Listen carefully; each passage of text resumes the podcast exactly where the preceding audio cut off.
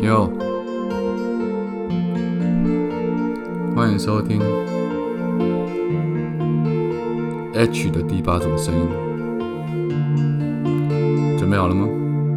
出发！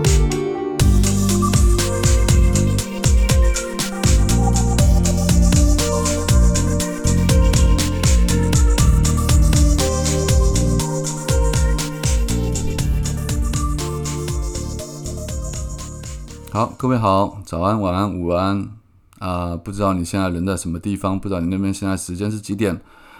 按照一贯的惯例，我用不同的时间问候语跟你说声你好。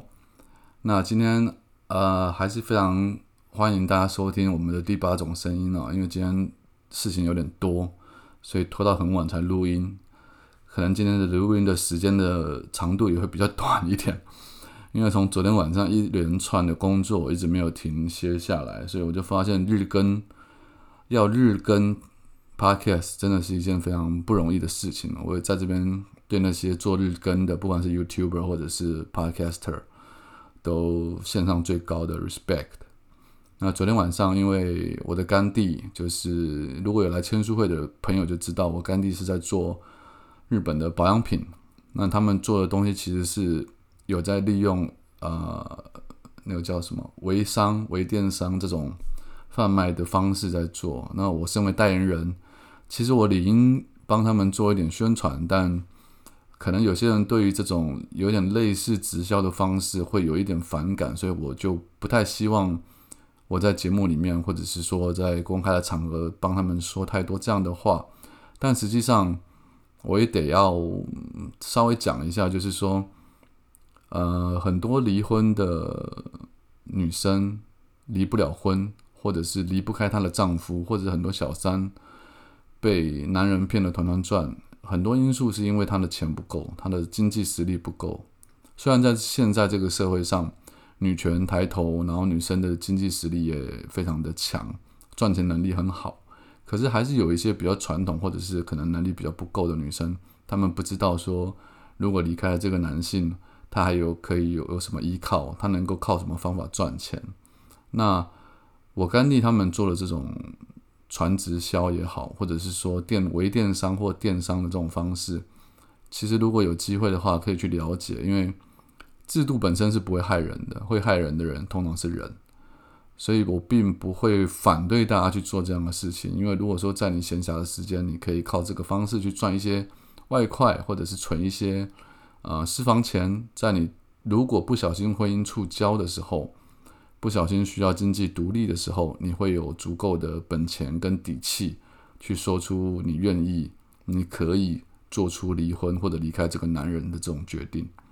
啊，但这是昨天晚上，因为我跟他们去应酬，喝了很多的酒，然后到了半夜才回到家。但是中午我又去录了，今天中午我又去录了振振有词的通告。然后，反正就是一连串的事情没有停歇。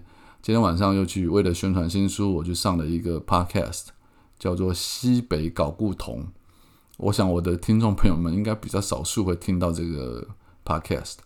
那一开始去之前，我们的行销人员就跟我讲说，他们的节目调性跟我一般遇到的听众可能会有很大的区别，叫我要有心理准备，叫我要放开来。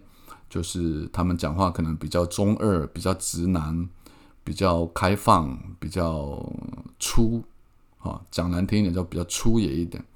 可实际上，当我到达现场之后，我见到这两个大男生，说大男生其实也都三十几岁了，然后有有一个人也已经成家立业，已经生小孩了，其实都是大人了。可是他们讲话的方式会让我回想起我高中的时候，跟一群死党，大家就是。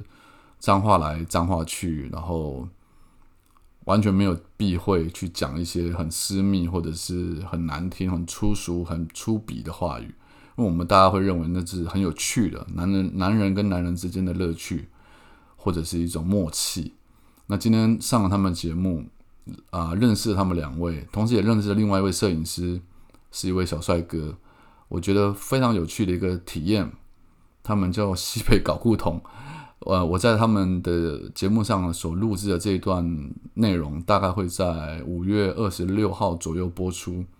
那当然是要宣传我的新书，但是他们访问了我很多内容，跟一般我不会讲出来的，包括出口，包括比较 wild 的、比较狂野的说话的方式。如果你们有兴趣的话，也可以再等待一下，或者你们可以先去温习或者预习一下，就是这两个人他们的节目风格是什么样子的。